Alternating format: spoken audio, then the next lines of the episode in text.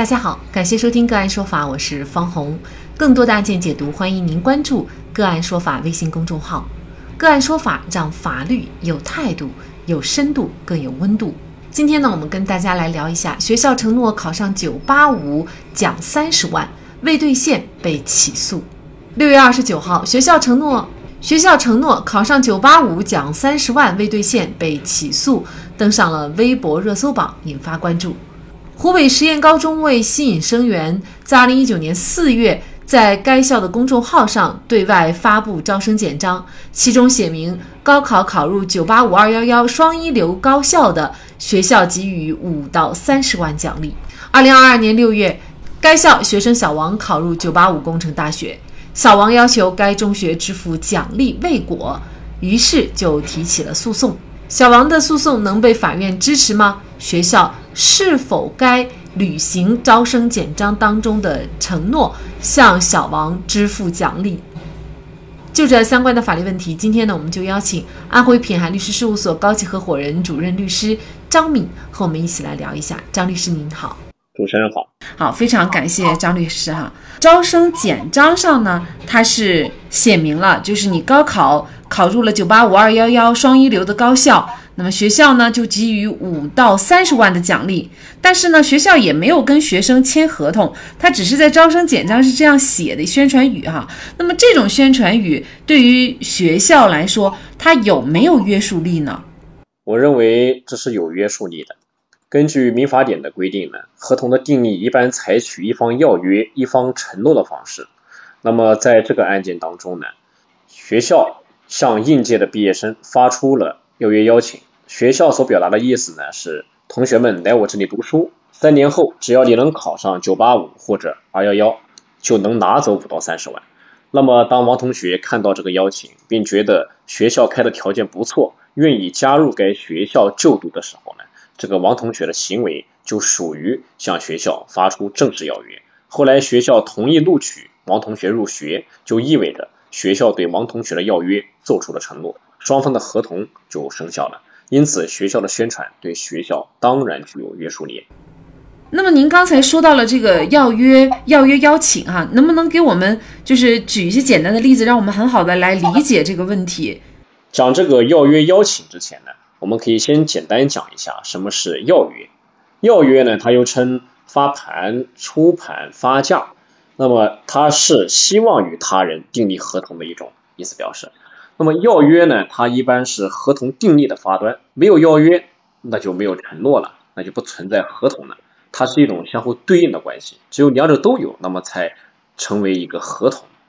那么发出要约的叫要约人，比如说刚刚讲的，那么同学向学校发出要约了，那么那他就是要约人了。那么受理要约的是学校，那他就是受邀约人或者是。相对人，比如说我是水果店的老板，问你可要买我的苹果，并且报价，这就是发出要约了。那你表示购买，那就是承诺，由此我们之间形成了一个买卖合同关系。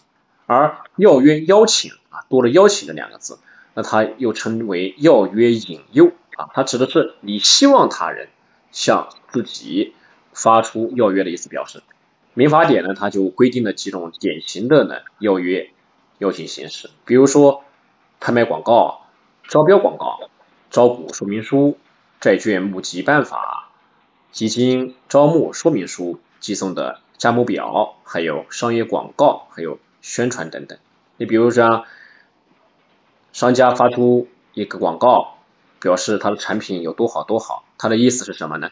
不就是说，你看我的产品多好，我希望你愿意购买，向我发出你愿意购买的意思表示，然后我承诺同意。我们两个人之间形成买卖关系，由此就形成一个合同，就是意思是希望他人向自己发出意思表示。而生活中呢，还有其他的一些非典型的邀约邀请，比如说举六个点。第一种呢，刊登在媒体上的挂牌出让广告；第二种，产权交易所发布的产权交易信息；第三种，经营者对其他商铺啊招租的招商手册。第四个就是企业发布的招聘广告啊，招聘广告的话也很典型，比如说我们企业想这边招一个员工，然后保三餐，一个月多少钱？不就是让你过去求职嘛？就让你自己去向他发出邀约，同样的一个道理。那么第五个点呢，比如职业学校发布的招生简章，在我们这个案件里面就是的。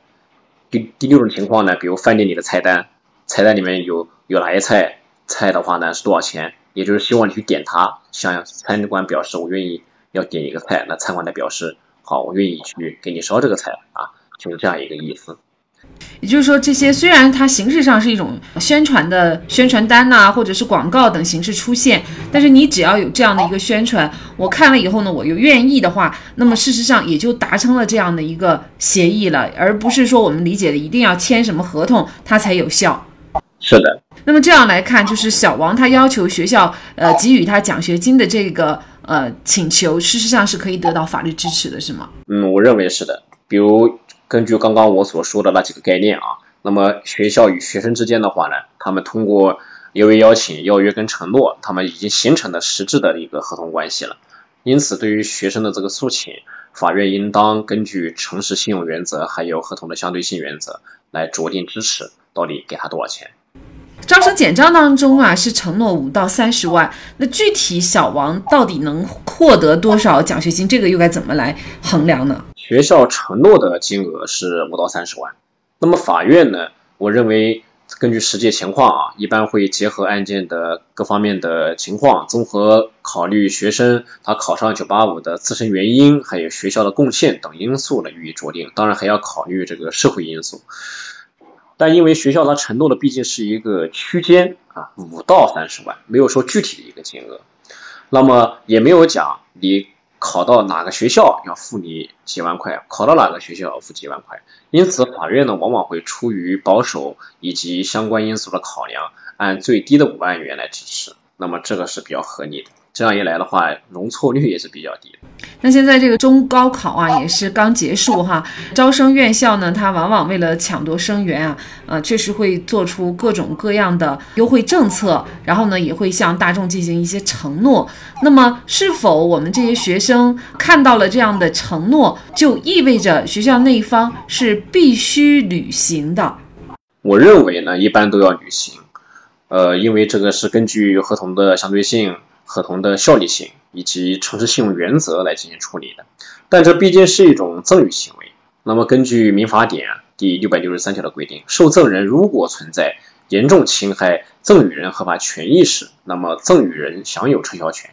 还有就是赠与人经济状况显著恶化时，严重影响他的生产经营的时候，那么也可以不再履行赠与义务。但是呢，我刚刚讲的这两种情况在实践中很少见，尤其是学校的这样一个情况，那更难见到。所以综合这个实际情况，我认为大多数情况下那都是要履行的。法院经过审理认为，根据该中学的招生简章，小王符合招生简章约定的奖励对象，小王主张该中学给付奖金的要求，法院予以支持。关于给付金额，法院认为该中学发布招生简章确定奖励承诺，是对学生进行奖励的赠与行为。